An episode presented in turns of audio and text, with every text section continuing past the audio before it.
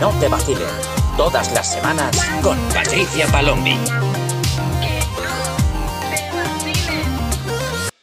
¿Qué pasa, gentesica? Yo soy Patricia Palombi y estás escuchando un episodio más de Que no te vacilen, el podcast donde hablamos sobre las relaciones de la generación Z y de la generación millennial.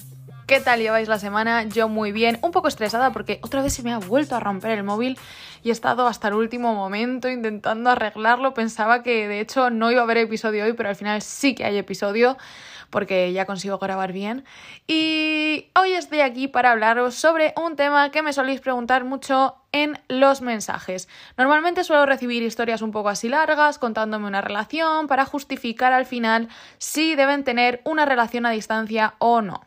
El tema de las relaciones a distancia eh, es una pregunta que he tratado varias veces en los directos de Insta o en las preguntas rápidas, pero veo que muchos seguís en esta situación o estáis planteándoslo.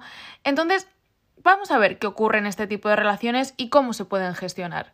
Hoy voy a, a explayarme un poco más, voy a explicar el punto de vista que tengo sobre esto, a pesar de haberlo hecho antes, pero como más en profundidad, ¿no? Y es que cuando me habéis preguntado mi opinión, yo os he dicho que, sintiéndolo mucho, a mí personalmente no me gustan. Yo no soy partidaria de este tipo de relaciones, no me parece que suelan funcionar. ¿Y, ¿y por qué digo esto? Pues veréis, porque me parece que para que funcionen, ambas personas deben tener una gestión de la relación y sobre todo una gestión personal brutal. Y eso es algo que no se da en la mayoría de la población. Y segundo, porque el 99% de los ejemplos que conozco de relaciones a distancia, ya sean desde rollos o noviazgos hasta matrimonios, estoy hablando, han fracasado. Incluso los que tenían una relación sana, sana, sana, que es uno de los factores principales para esto, pues según la experiencia que tengo, según lo que he visto, no funcionan. ¿Significa esto que ninguna relación a distancia en la historia de la humanidad vaya a funcionar? No. Evidentemente hay un porcentaje de casos que consiguen salir a flote.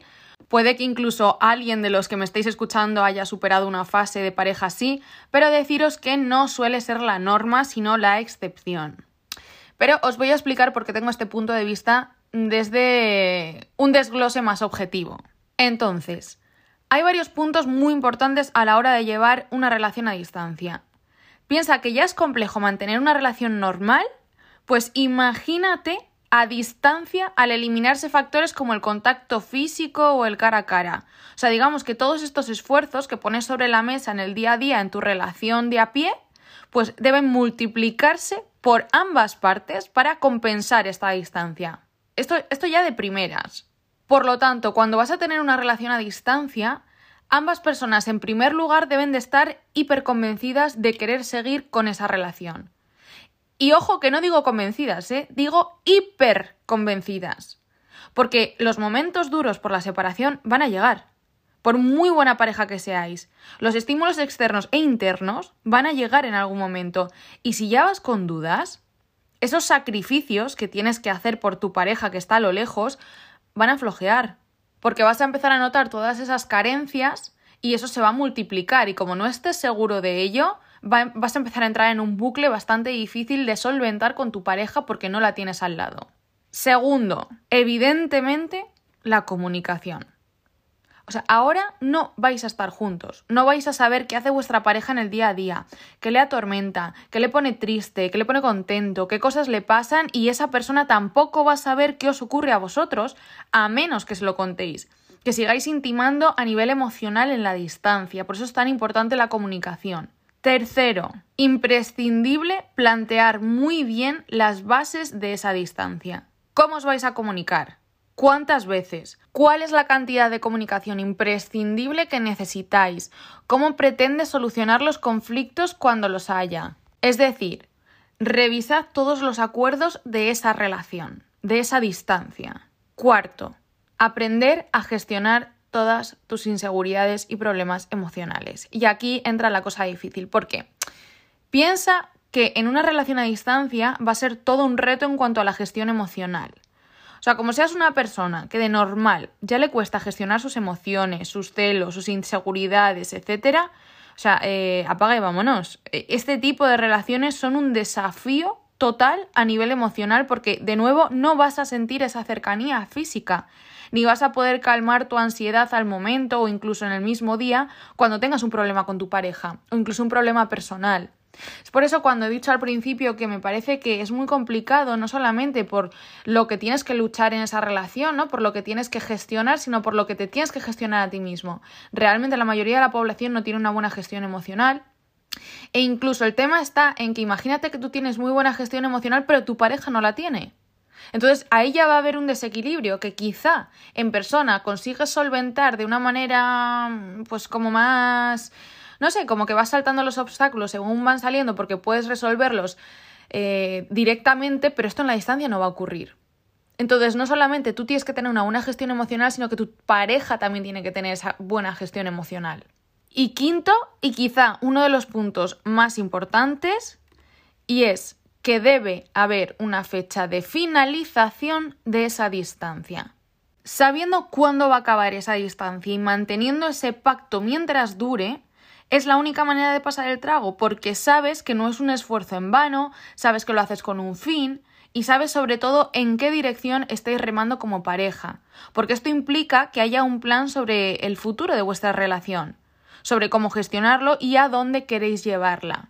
Es decir, al próximo nivel. Sea, yo cuando escucho que alguien se mete en una relación a distancia cuando no sabe eh, cuándo acaba o cuándo va a volver, no, bueno, es que no sabe fijo cuándo vuelve, bueno, es que vamos sobre la marcha, bueno, bueno, o sea, para mí, bajo mi punto de vista, eso está perdidísimo. Es que no conozco ni una pareja que haya funcionado así. O sea, es que es como es como tirar una botella al mar, ¿no? Con un mensaje y esperar pues a que llegue a la dirección donde tú quieres que llegue. Es que, no sé, es que es inviable. Se va a perder por el camino. Si tú quieres que tu mensaje llegue, lo metes en un sobre y escribes claramente la dirección. Señor eh, Sherlock Holmes, 221B, Baker Street, Londres. Pum, pones tu sellito, lo cierras, sigues los pasos para enviarlo y así evidentemente será más fácil que llegue al destino que quieres. ¿Que es posible que se pierda por el camino también porque el servicio de mensajería te lo desvía? Hombre, pues por poder puede suceder, pero evidentemente será más fácil que llegue a esa dirección de esa manera que no tirándolo al mar, a lo loco, ¿o no?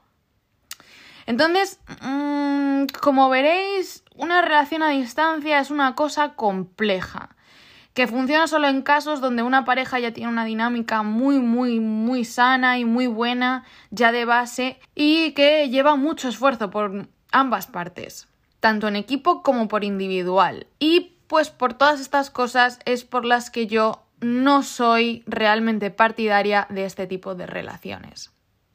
Entonces, si eres una de esas personas eh, que te estás planteando tener una relación a distancia con tu pareja, baraja todas estas opciones eh, que te he dicho antes de decidirte. Y ya, por supuesto, si te estás planteando tener una relación así, con alguien inconsistente, con alguien que no te da una seguridad ya de base en una relación, o siendo tú alguien con una mala gestión emocional o con muchas inseguridades, eh, es que no sé, dale una vuelta, pero bajo mi punto de vista no es una buena idea y no te aconsejo que te metas en ese fregado porque te va a quedar el traje grande y vas a estar probablemente en un estado de ansiedad constante que no va a ser nada beneficioso ni para ti personalmente ni para vuestra relación, a no ser que sepas gestionarlo muy bien o sepáis gestionarlo muy bien en pareja y seáis un equipo total. Así que bueno, eso ha sido todo por hoy. Espero que te haya servido un poco este desglose. Sé que es una cosa muy preguntada, sé que es una cosa donde hay muchas dudas.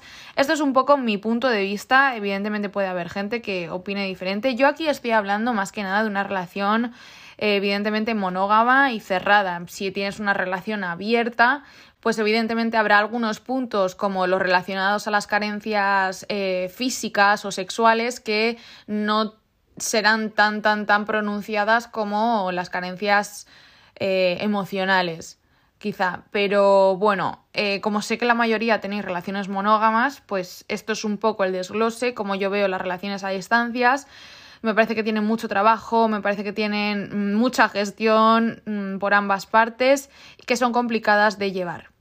Así que espero que te haya servido un poquito esta guía de estos puntos, si te lo estabas planteando. Y ya sabes que puedes seguir mandándome cualquier historia, mensaje, cotillos al lo que tú quieres que yo sepa al insta del podcast, arroba que no te vacilen. Y no olvides seguirme también en todas mis redes sociales como arroba patpalombi para no perderte ninguna novedad. Te espero en el próximo episodio.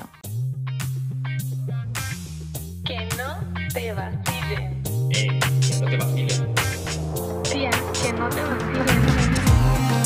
Que no te vacilen. Todas las semanas con Patricia Palombi.